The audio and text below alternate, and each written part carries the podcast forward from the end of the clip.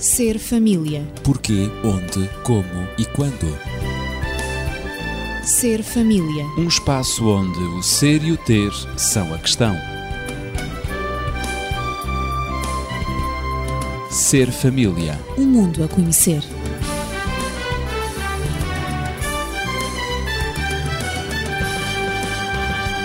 Damos início hoje ao espaço Ser Família, com agradecimento a todos aqueles que têm colocado questões e feito também sugestões, comentários, a todo o nosso auditório. E temos precisamente uma questão levantada por alguns ouvintes sobre o tema da infidelidade que temos vindo a tratar. Eu sou Ezequiel Quintino e continuo acompanhado de Daniel Esteves, médico e terapeuta familiar, e também da professora Natividade Lopes. A questão que foi colocada por alguns ouvintes foi sobre os efeitos da infidelidade conjugal sobre os filhos. Se são superficiais ou graves. Esta é a grande questão resumida que nos foi levantada. De facto, a realidade atual é que os nossos filhos nascem de um casal constituído no seio de uma sociedade ocidental monogâmica. Este é o caráter oficial. E esta é ainda a nossa realidade e a dos nossos filhos na nossa sociedade. Mas eh, a experiência também nos mostra, por outro lado, que a criança só pode desenvolver-se harmoniosamente, equilibradamente, num ambiente em que o casal parental, ele mesmo, viva em harmonia. Nada, ainda que ideologicamente perfeito, podemos assim dizer, nem ninguém pode garantir o pleno desenvolvimento da criança como a vida familiar no seio de um casal heterossexual. É que a criança necessita de modelos masculino e feminino. Isto é, a criança necessita de um pai e de uma mãe que o acompanhe. Natividade, os problemas educativos que o cônjuge perdeu o seu complemento natural por morte tem de enfrentar uh, e ainda outras situações pode causar ou ter efeitos sobre os filhos, com certeza que sim provam os problemas educativos vividos por viúvos e por viúvas que perderam exatamente aquele complemento natural que era o seu cônjuge e agora uh, deparam-se com dificuldades na educação dos filhos, dificuldades na identificação deles, na individualidade, dificuldades na condução agora dos seus filhos, quer sejam do sexo masculino ou feminino, não importa mas eh, quando um cônjuge fica sozinho, ele eh, luta com problemas educativos eh, naturalmente, é um processo natural. Provou também, não só o caso dos pais que ficam viúvos, como também os filhos do divórcio também os psicólogos, psicoterapeutas são Divórcios, consultados. separações. Exatamente, claro. muitas vezes um, ehm, com perguntas eh, consultados por pais que têm uh, questões sobre a educação dos filhos que não se conseguem encontrar mais uh, e não, não conseguem relacionar com os comportamentos dos filhos porque existe de facto uma separação ou pelo divórcio ou por qualquer outro motivo. É quase como uh, que depois... um barco não é apenas com um remo. É, Perdeu um dos remos. Uhum. E é difícil manter a rota retilínea, digamos, do, do barco. Com certeza, até porque... É uma pequena ilustração. A, maneira de ser masculina e feminina completa-se e, e, são modelos, essa, essa maneira de ser, as atitudes, a maneira de pensar, a maneira de reagir às situações, digamos numa linguagem não técnica, muito simples, eh, tudo isso passa, é transmitido de geração em geração. Os hábitos de vida, o estilo de vida, a maneira como solucionar os problemas, como responder às emoções, como vivê-las, tudo isso faz parte de um contexto eh, heterogéneo, digamos assim, em que existem dois uh, dois elementos, duas pessoas que são uma no masculino, outra no feminino, claro, assim o como pai a, e a mãe. A perpetuação assim, da vida se faz através de um homem e de uma mulher, não é? Dois seres eh, com um género diferente. Sim. Também a transmissão do caráter e a formação do caráter se deve fazer com esses dois uhum. géneros, e... masculino e feminino, pai e mãe, a formação do caráter dos filhos, Exato. sejam eles também rapazes ou raparigas. Exato. E a preparação para a vida também. Claro. Digamos que uh, estamos perante uma cultura que é transmitida, que é vivida pela família e que agora é transmitida de geração em geração. E essa cultura difere se os progenitores uh, uh, realizarem em conjunto ou separados ou quando um deles deixou de existir. Claro. Também ou devemos, desaparece do cenário. Exato. Também devemos uh, acentuar aqui que quando existe infidelidade conjugal da parte dos dois cônjuges ou da parte apenas de, de um, um, também os problemas educativos surgem e são muito grandes e aprofundados. Daí também e complexos. Daí também começarmos já a responder à questão colocada eh, pelo nosso ouvinte sobre os efeitos da infidelidade conjugal sobre os filhos. É difícil para a criança que... compreender e aceitar eh, essa perda, não é? Seja do Ela... pai, seja da mãe. Exato porque ela não está. Mesmo que até seja por morte, não é? um acidente ou uma doença. Com certeza. Até mesmo uh, se fosse um adulto, uh, até mesmo os adultos não compreendem, têm dificuldade em compreenderem, claro. dada toda a complexidade envolvida a, nos, nos, Aliás, os próprios envolvidos, por vezes, têm dificuldade em explicar sim, como sim, é que sim, aconteceu, não é? E porquê é que aconteceu. E claro que a criança, sendo por definição um ser em formação, um ser moldável, digamos, um ser plástico, com uma personalidade vulnerável, uma sensibilidade e uma complexidade que não se pode comparar ou não se podem comparar à de nenhum adulto, uh, daí a dificuldade aumenta. Sabemos também que o meio social, a escola, por exemplo, influenciam profundamente o, o, o íntimo, o ser íntimo da família, da, da, da, criança, digo, e da família, claro, mas muito especial e neste contexto da criança. Mas a maior de todas as influências sobre a formação, sobre o caráter de, de, dos mais jovens, das crianças e jovens, será sempre o ambiente parental em que ela vive e será sempre esse ambiente que vai assegurar ou comprometer o equilíbrio da sua saúde mental, da sua saúde física, social e até moral. Claro. Como nós sabemos e a experiência nos diz que é assim. Uhum. Daniel, eh, efetivamente, eh, a afetividade da criança é também elaborada por meio de tensões, sejam elas positivas ou negativas, existentes entre, chamemos dos dois polos, o pai e a mãe, não é? Sem dúvida, toda a nossa vida se desenvolve eh, dentro de tensões, de estímulos, de atrações, digamos assim, que nos empurram ou puxam para um lado ou para o outro. Não poderíamos ter uma vida isenta de estímulos, porque essa só os mortos é que claro. têm, não é?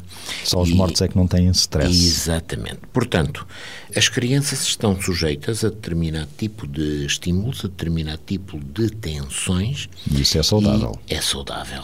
E elas vão ter que aprender a manejar essas tensões. Se as tensões são positivas, diremos ótimo, ainda bem, é, oh, assim é que deve ser e está tudo bem. Somente, digamos, as coisas não são tão idílicas que essa criança, ao longo de toda a sua vida posterior, só venha a ter tensões positivas. Portanto, a vida ela, não é tão linear como exatamente, isso. Exatamente. Ela também vai ter que eh, ter, eh, estar sujeita, exposta a tensões de algum modo negativas. E isso acontece logo em casa, logo no, na família. Eh, quando ela se apercebe, por exemplo, que existem dissensões uh, profundas entre o pai e a mãe ela vai começar a sentir que afinal não há ali uma ligação, uma união tão profunda. E de início eh, as coisas apareciam como sendo exatamente eh, indissociáveis, o pai e a mãe, mas agora ela começa a perceber-se de que as coisas não são bem assim. E isto vai fazer com que, quando essa criança for colocada perante os desafios da vida, ela vai ficar eh, numa situação de insegurança. Por isso é que dizemos que a criança deve ser sempre criada com dois elementos base, que são a afeição e são a autoridade. E é o equilíbrio entre a utilização destas duas vertentes, e poderíamos dizer uma tensão positiva e uma tensão negativa, que vão ajudar a criar a beleza e a segurança da personalidade dessa criança. Portanto, estes elementos são básicos para uh, o desenvolvimento da sua personalidade. A afeição, o amor e a autoridade são duas pedras fundamentais na elaboração do caráter e no desenvolvimento dúvida, do ser humano. Sem dúvida. Então, Natividade, de facto, os rapazes e as meninas não podem atingir a plenitude da sua feminilidade ou da sua virilidade eh, senão pelo processo da identificação e da diferenciação em relação ao seu próprio sexo e ao do progenitor de sexo diferente do seu. E será melhor então preparar os filhos para enfrentar a nova realidade para se adaptarem a ela com a ajuda de um dos pais, quando há a perda de um dos elementos, uhum. o pai ou a mãe, não é? Eu diria que sim, seria melhor preparar os filhos quando isso acontece. Quando, quando pais, é possível. É. quando os pais não resistem à tentação da infidelidade conjugal. Mas eu diria que há uma outra alternativa. Há pais e mães cujo amor pelos filhos os consegue preservar de ceder às tentações da infidelidade conjugal para poupar nos filhos exatamente os efeitos devastadores dessa mesma atitude, devastadores e angustiantes sobre os filhos. E, por amor aos filhos, eh, resistem. E o que acontece muitas vezes, e a experiência o prova, e as estatísticas também, é de que casais que conseguem resistir à tentação da, da infidelidade conjugal eh, conseguem inverter exatamente os, os sentimentos que tinham um pelo outro, sentimentos que estavam eh, que eles estavam propriamente a identificar como de desinteresse. Através dessa renúncia, os casais acabaram por reencontrar o amor que pensavam ter perdido. E porque pensaram em estratégias para se reencontrarem por amor aos filhos. Uhum, Continuo uhum. a, a, é reiterar, um dado repetir. importante. É um dado importante. Encontrar maneiras, exatamente, de se aproximarem em vez de se distanciarem, buscando numa pessoa diferente a afeição que não têm no seu cônjuge. Então começaram a inverter a situação e a trabalhar exatamente, a pensar sobre o que poderiam fazer para aumentar o interesse uh, um pelo outro. O pai pela mãe e a mãe pelo pai. E então há várias estratégias, uhum. uh, passar mais tempo juntos, uh, fazerem, fazerem uma, umas férias uh, sozinhos sem os filhos, conversarem sobre aquilo que sentem, sobre os seus sentimentos, lerem inclusivamente livros sobre como desenvolver, ultrapassar as crises, ultrapassar as crises as situações no casal, delicadas. porque a vida conjugal o casamento passa por várias fases. Claro. E eu, eu penso que eh, poderíamos. E apresenta muitos daqui, desafios. Sim. Se não tivermos mais questões sobre este, sobre este tema da, da uhum. infidelidade e tudo aquilo que nós uh, temos vindo a tratar, uh, da pornografia e tudo isso que nós. na internet e Ligado, tudo isso pois. relacionado com a infidelidade, uh, talvez nós pudéssemos, pudéssemos partir para um tema que eu considero muito importante para informar alguns casais que não têm essa informação. É que o casamento passa por várias fases, a que se chamam idades do casamento. Uhum. Talvez fosse um tema uh, a tratar. É já uma boa sugestão para... É, para, para os próximos programas. Portanto, assim, estes casais que acabam por, por amor dos filhos, eles acabam por encontrar estratégias e acabam até por reiniciar uma nova relação e encontrar o amor que pensavam estar perdido, eles conseguem ultrapassar essa fase e conseguem encontrar uh, uma relação muito mais significativa e deixarem de pensar uh, que a solução está numa terceira pessoa, uh, onde afinal a, solução pode estar dentro pois deles porque próprios. esses casais mais acabaram por descobrir que a crise não estava fora deles. Exatamente, mas dentro, não deles, estava, dentro do casamento. A infidelidade não era, em primeiro lugar, a atração por uma terceira pessoa, por uhum. um outro, mas eh, que ela era o resultado, a crise era o resultado de um distanciamento, um afastamento, de uma perda de contacto entre eles. Uhum. E, digamos, os filhos são, sem o saberem, não é? Os filhos são ajudados ou são um auxílio para que eles reencontrem, digamos, no essa fim, ligação e é. essa intimidade perdida no fim, todos beneficiam. distanciamento. No fim, todos beneficiam. Disseste uh, no início de que a família, uma família bem estruturada, uma família harmoniosa, é a base para, uh, digamos, para o futuro das próximas gerações e para uma educação é equilibrada. É a melhor prevenção da e delinquência. É a melhor prevenção uh, da delinquência no mundo, não é verdade? Na sociedade. Quando o pai e a mãe se amam e os filhos assistem a esse amor, uhum. assistem a esse amor partilhado entre os pai e a mãe, não é? Uhum. Uh, em variadíssimas atitudes e circunstâncias, uh, o carinho, as palavras, o a tom, atenção, a atenção, a dedicação, a dedicação, o tempo juntos. Uhum. Os filhos acabam por perceber que aquele é que é o ideal e é o modelo. E é a maior prevenção para a delinquência, porque os filhos acham-se bem, sentem-se bem é no seio familiar uhum. e não têm necessidade de recorrer a outros estímulos exteriores e são mais eh, fortes para resistirem a solicitações, convites e tentações que venham do exterior. Não sei se o Daniel estará de acordo com tudo isto que nós dois aqui estamos a desenvolver e a, e a dizer. Estou, sim, senhor senhor. E já agora eu gostaria de também meter a minha colher, não é? E é o seguinte: a personalidade da criança, o seu temperamento, são coisas que passa também por várias fases. Assim como vemos a criança desenvolver-se fisicamente, assumir, digamos, um tamanho diferente, quase que de dia para dia, e que é entusiasmante. Exatamente também em termos de personalidade isto acontece. Claro. E acontece porque a criança primeiro a maturidade faz, da criança faz uma in, uma interpretação primitiva, primária, digamos, hum. daquilo que é a maneira de ser daqueles que o rodeiam. Claro. Mas, posteriormente, a criança, no, através do seu processo de identificação própria, vai aportando a esse modelo características que já não são apenas e tão só do pai e da mãe já podem ser de outros elementos. Mas o pai e a mãe funcionam como referências. Referências no campo da segurança. A criança sente, portanto, que eles, os dois, são parte do seu escudo protetor. Exato. Também a criança sente-se confortável porque eles vivem em uníssono e com objetivos comuns a criança sente que os seus destinos, a sua orientação, dependem exatamente daquilo que é a orientação destes dois. A partir do momento em que um deles falha, e muito mais isto pode acontecer se for o caso, portanto, de uma infidelidade, primeiro a criança vai ter um sentimento profundíssimo de insegurança. Já lá não estão os dois guardiões. Claro. Falhou qualquer coisa, alguma coisa não funcionou e, portanto, a criança sente-se insegura. O muro protetor abriu uma brecha. Abriu uma brecha e às uhum. vezes uma brecha muito grande. Claro.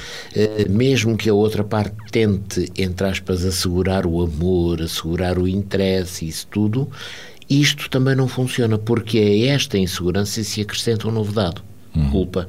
Claro, claro. A criança sente-se culpada da ruptura entre o pai e a mãe ela acaba por elaborar, a maior parte das vezes, de que essa ruptura só se deu devido a ela própria, criança. Uhum, uhum. Porque se ela fosse melhor, se ela fizesse, acontecesse mais não sei o quê, essa ruptura não se dava. E quando este sentimento de culpa é um sentimento também profundo, a criança pode sentir necessidade de chamar a atenção dos pais, normalmente assumindo comportamentos, portanto, menos corretos que fazem com que as pessoas se preocupem com ela.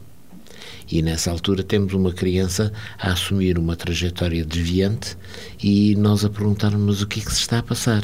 Ela está aí a dar um grito, por favor, olhem para mim, deem-me é atenção. Claro, claro. Até porque toda e qualquer uh, situação de ruptura uh, inerente a uma infidelidade acaba por ter uma carga emocional tão grande que mesmo a parte que fica com a criança, no caso de haver uma separação, acaba por estar tão ocupada, tão sobrecarregada com o caos uh, emocional a que está exposto, que muitas vezes não tem o tempo nem a qualidade desse tempo para dar à criança. É isso, e a criança, é portanto, sente-se quase que rejeitada. Ora, desta forma, a criança vai desenvolver um terceiro aspecto, que é a desorientação. Uhum. A criança agora não sabe para onde é que se há de virar. E essa desorientação é agravada porque, por um lado, a criança sente que tem que ser fiel ter um sentimento de fidelidade para com o progenitor com quem está. mas por outro lado tem que ter um sentimento semelhante para com o progenitor com quem não está. Sente-se dividida. Sente-se dividida. E como muitas vezes o procedimento destes progenitores, após a ruptura, não é concordante com esta situação de fidelidade para um lado e fidelidade para o outro, porque as coisas são colocadas erradamente no sentido de que se eu sou fiel ao A, estou a ser, portanto, contra o B. A criança muitas vezes não sabe como há de agir. E traz e confusão. Traz-lhe uma confusão muito grande e isto é extremamente danoso para todo o seu edifício mental.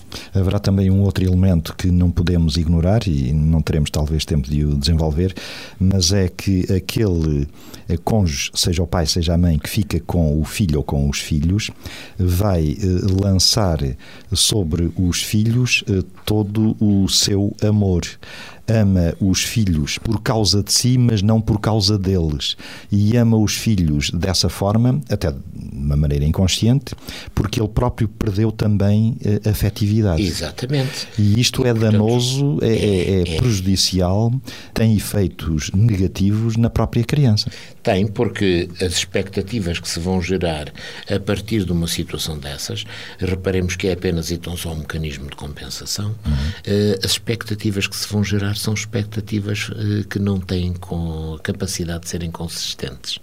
Claro. Uh, esperar que a criança, no fim de contas, seja tão importante e tão substituta daquilo que era a afetividade anterior uh, é algo que não podemos exigir. A criança não é um marido em ponto pequeno.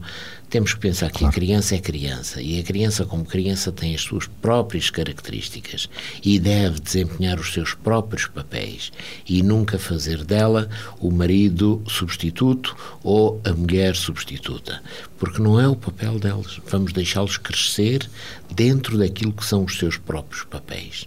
Claro, Natividade. Vamos avançando e, sobretudo, talvez até dando um exemplo concreto da vida real, e infelizmente há milhares de exemplos, não é? Resultados e efeitos sobre crianças de infidelidades ou do pai ou da mãe. Uhum. Eu posso citar um, um exemplo uh, que, que vivi um tanto de perto. Uh, Tratou-se de uma, de uma menina, adolescente de 14 anos, que estava a tratar-se de anorexia e hum, recusava comer e a recusa foi de tal ordem uh, que ela chegou ao ponto extremo de não conseguir mais alimentar-se. O que acontece frequentemente com casos de anorexia? Ela definhava verdadeiramente a olhos vistos. O psicoterapeuta afirmou o diagnóstico, que se tratava de anorexia, e essa menina de 14 anos lutou para não se tornar mulher. E claro que não, não queria crescer, uh, queria continuar sempre menina, porque tornar-se mulher, ela achava que com o emagrecimento ela procurava apagar as formas da sua feminilidade, que começava agora, aos 14 anos, a atrair a atenção dos rapazes sobre ela. E tudo começou... Era uma fuga ao problema. Exatamente. Tudo uhum. começou seis meses antes dela ter ido ao psicoterapeuta, quando essa menina de 14 anos descobriu que a mãe mantinha uma relação com um amigo da família. Uhum. Mais tarde, ela acabou por se entregar a um rapaz que ela mal conhecia e dizia ela que para simplesmente se libertar da virgindade. Uhum quis castigar com esta sua atitude, ela quis castigar indiretamente a mãe, infiel, uh, e acabou por se identificar com ela, negando o seu ideal feminino, uh, por considerar não ter mais prestígio. Ser mulher não tinha mais prestígio. A virgindade não tinha mais valor e ser mulher não significava nada, era lixo.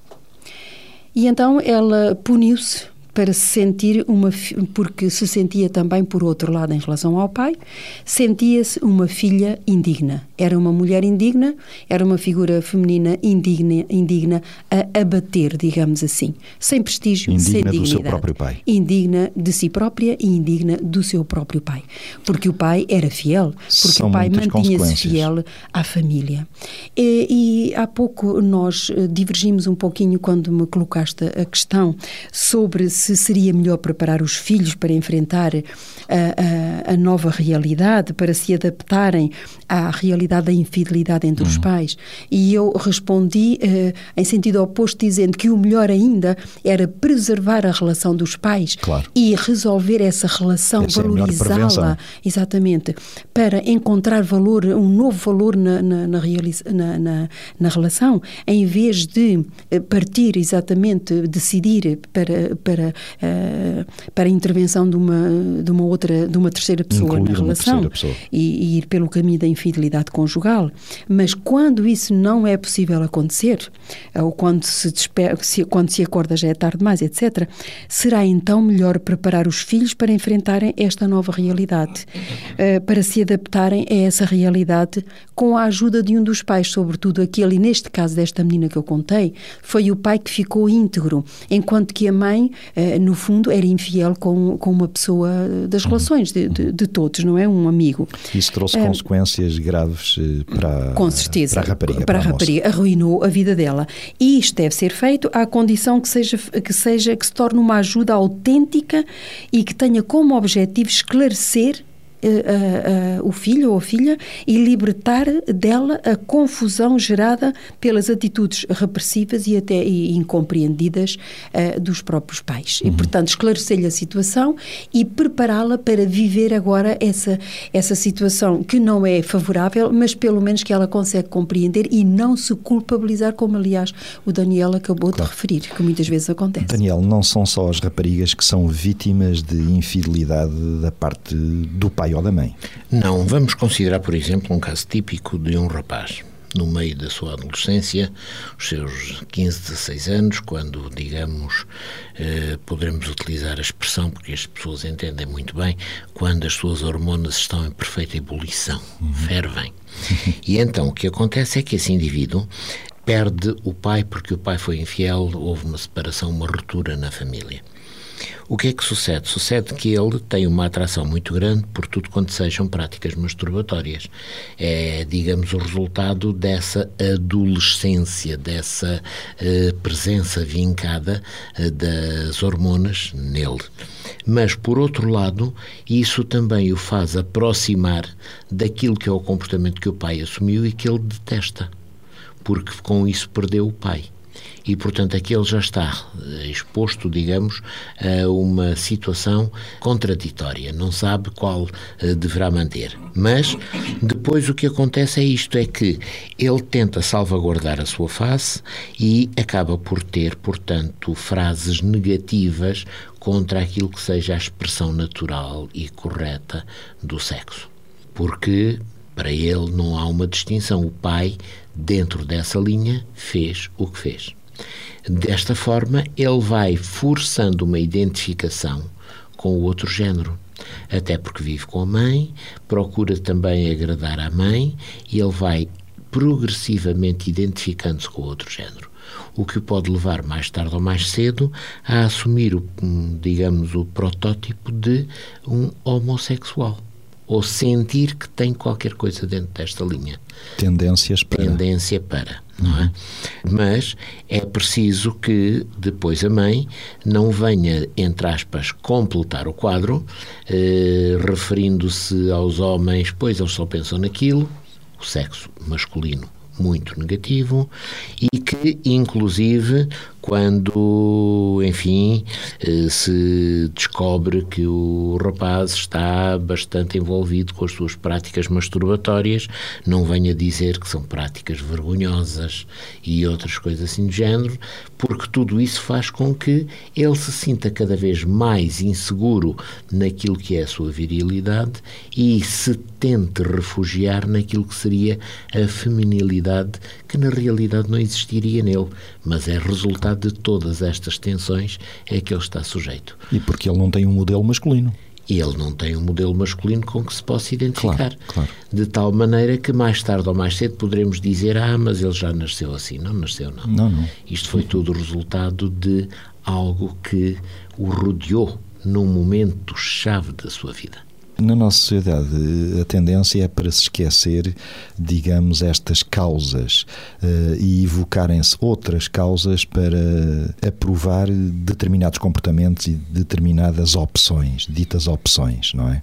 Uh, mas não temos tempo para isso, mas eu apenas quis salientar e sublinhar eh, este aspecto depois destas palavras. Natividade.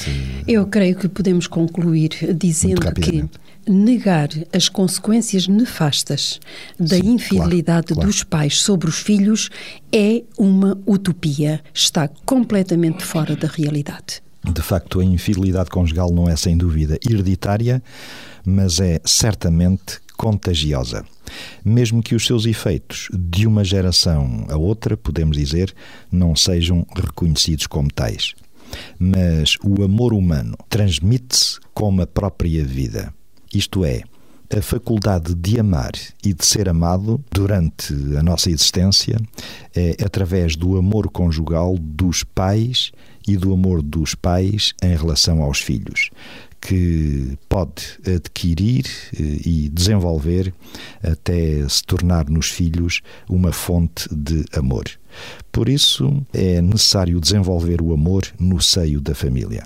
Haverá problemas, haverá dúvidas, haverá desentendimentos, mas é necessário que o amor vença. E, sobretudo, o espírito de perdão, misturado nesta argamassa do amor, fará muito nos seus efeitos positivos. Por isso, vamos manter a nossa fidelidade para que as nossas famílias vivam em amor num ambiente estável, para que tenhamos filhos e filhas completamente desenvolvidos, desabrochados para a vida e maduros para todas as vicissitudes. É o nosso desejo. Ser família. Porquê, onde, como e quando. Ser família. Um espaço onde o ser e o ter são a questão. Ser família. Um mundo a conhecer.